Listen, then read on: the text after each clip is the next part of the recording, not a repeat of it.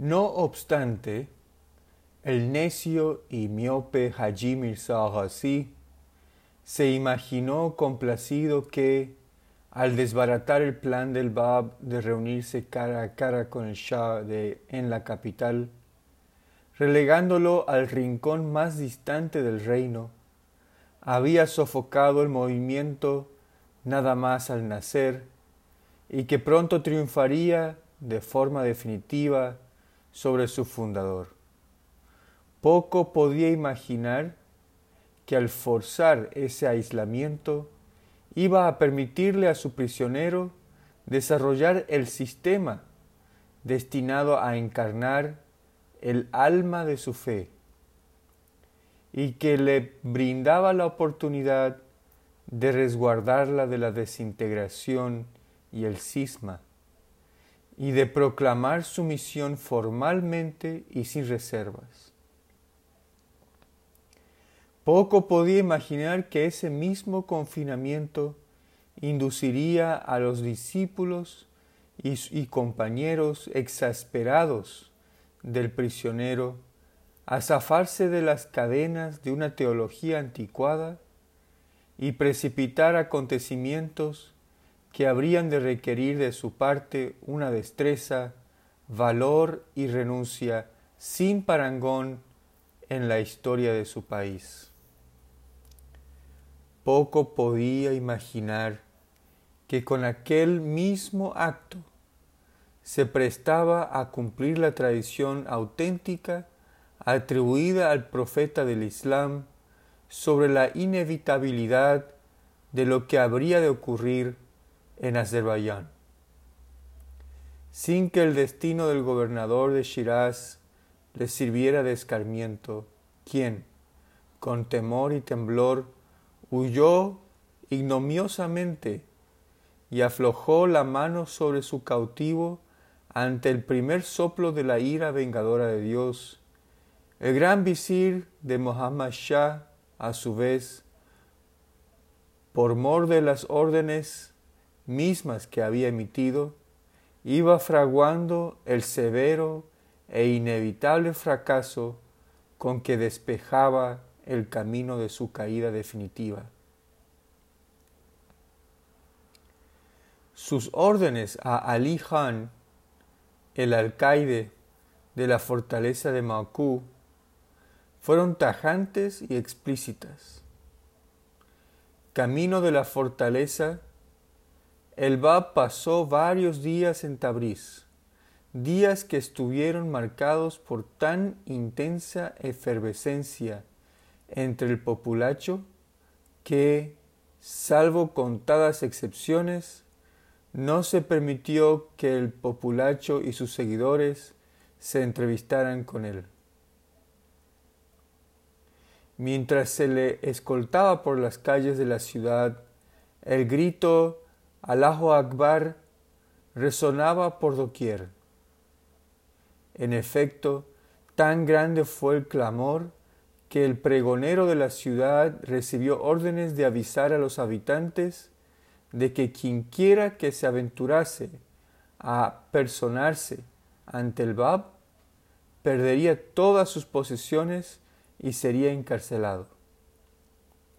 Tras su llegada a Makú, que él llamó Jabale Bazet, la montaña abierta, a nadie le fue permitido visitarle durante las dos primeras semanas, con la excepción de su amanuense Seyed Hossein y del hermano de éste. Tan penosa fue su postración en aquella fortaleza que en el Bayán persa él mismo afirma que durante la noche carecía siquiera de una lámpara encendida y que a su celda solitaria, construida de adobe, le faltaba hasta una puerta, en tanto que en la tabla que dirigiera a Muhammad Shah se lamenta de que los habitantes de la fortaleza se redujeran a dos guardias y cuatro perros. Recluido en las alturas de una montaña remota, y peligrosamente situada en la frontera de los imperios otomano y ruso, encarcelado dentro de los muros compactos de una fortaleza de cuatro torreones, separado de su familia, parientes y discípulos, viviendo en la vecindad de una comunidad fanática y turbulenta que, por raza, tradición, idioma y credo, difería de la gran mayoría de los habitantes de Persia, custodiado por gentes de una comarca que, por ser el lugar de nacimiento del gran visir, habían sido objeto de los favores especiales de su administración, el prisionero de Macú parecía a los ojos de su adversario, condenado a ver cómo se marchitaba la flor de su juventud y a presenciar en una fecha no distante la completa destrucción de sus esperanzas. Este adversario pronto iba a comprender, sin embargo, cuán gravemente había menospreciado tanto a su prisionero como a los beneficiarios de sus favores. Aquellas gentes indómitas, orgullosas y poco razonables acabaron sometiéndose gradualmente a la gentileza del Bab. Fueron purgadas por su modestia edificadas por sus consejos y adoctrinadas por su sabiduría. Tan afectadas quedaron por su amor hacia Él que su primer acto todas las mañanas, a pesar de las protestas del dominante Ali Han y de la reiterada amenaza de medidas disciplinarias procedentes de Teherán, consistía en procurarse un lugar desde donde poder vislumbrar su rostro e implorar desde lejos su bendición para las tareas cotidianas. En casos de desaveniencia acostumbraban a correr al pie de la fortaleza y, con los ojos fijos en su morada, invocar su nombre, culminándose a decir la verdad. El propio Ali Han, bajo el influjo de una extraña visión, sintió tal mortificación que se vio forzado a moderar la severidad de su disciplina a fin de expiar su pasada conducta. Llegó su lenidad a tal punto que una marea creciente de peregrinos afanosos y devotos comenzó a ser admitida a las puertas de la fortaleza. Entre ellos figuraba el infatigable e intrépido Mollah Hossein, quien había recorrido a pie todo el camino desde Mashhad, en el oriente de Persia, hasta Makú, la gran avanzada al oeste del reino, y pudo, después de una ardua travesía, celebrar la fiesta de Nauruz 1848 en compañía de su bienamado.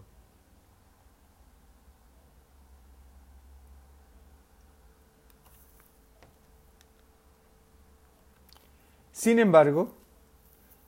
los agentes secretos encargados de vigilar a Ali Khan informaron a Haji Mirza Ghazi del giro que iba tomando los acontecimientos, por lo que acto seguido éste decidió trasladar de inmediato al Bab a la fortaleza de Chehrik. en torno al 10 de abril de 1848, a la que denominó Jabal Shahid, montaña de la aflicción. Allí fue encomendado a la custodia de Yahya Khan, cuñado de Muhammad Shah. Aunque al principio actuó severísimamente, a la sazón sintióse forzado a ceder ante la fascinación que ejercía su prisionero. Ni tampoco los kurdos que vivían en el pueblo de Chehrik y cuyo odio hacia los chiíes superaba incluso al de los habitantes de Macú,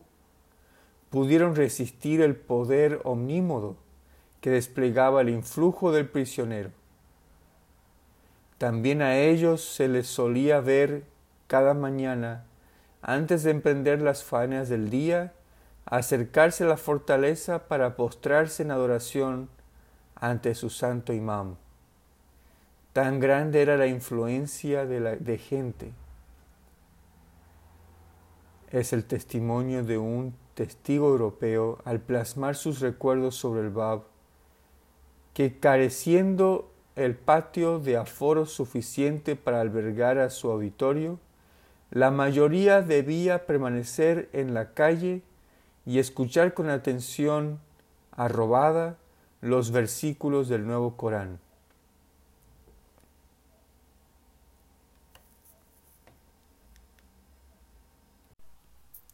En efecto, la agitación que se suscitó en Chehrik había eclipsado las escenas que se presenciaran en Macú. Seyedes de mérito distinguido, eminentes olamás e incluso algunos funcionarios del gobierno empezaron a abrazar abiertamente la causa del prisionero. La conversión del celoso y afamado Mirza Asadollah, apodado Dayan, funcionario prominente de gran renombre literario, quien fue dotado por el Bab del conocimiento oculto y preservado, y glorificado como el depositario de la encomienda del único y verdadero Dios, y la llegada de un derviche, un antiguo nabab de la India, a quien el Bab había indicado en una misión, en una visión, que renunciara a su puesto y se apresurase a pie a encontrarse con él en Azerbaiyán, llevaron la situación a su clímax. Los relatos de estos asombrosos acontecimientos llegaron a Tabriz, desde donde se comunicaron a Teherán, forzando una nueva intervención de Haji Mirza Ghazi. El padre de Dayan, íntimo amigo del dicho ministro, ya le había expresado sus grandes temores sobre la manera en que los funcionarios más capaces del Estado estaban siendo ganados a la nueva fe. Para atajar la excitación cada vez mayor, el Bab fue citado a comparecer en Tabriz. Temerosos del entusiasmo de, los, las, de las gentes de Azerbaiyán, los responsables a cuya custodia había sido confiada su persona desviaron la ruta y evitaron la ciudad de Huy, atravesando en su lugar Oromeye. Al llegar a esa ciudad, el príncipe Malek Qasem Mirza lo recibió con pompa e incluso pudo vérsele cierto viernes cuando su huésped cabalgaba camino del baño público acompañándole a pie, mientras los infantes del príncipe se esforzaban por contener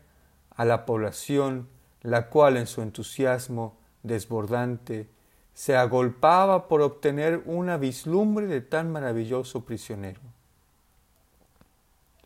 A su vez, Tabriz, presa de la más desbocada excitación, saludó con júbilo su llegada. Tal fue el fervor popular que el Bab hubo de alojarse en las afueras de la ciudad. No obstante la medida, no lograron apaciguar la emoción general. Las precauciones, avisos y restricciones solo sirvieron para agravar una situación ya crítica de por sí. Fue en semejante tesitura cuando el gran visir emitió la orden histórica por la que se le convocaba de forma inmediata a los dignatarios eclesiásticos de Tabriz, quienes debían evaluar las medidas más efectivas que, de una vez por todas, habrían de extinguir las llamas de una conflagración tan devoradora.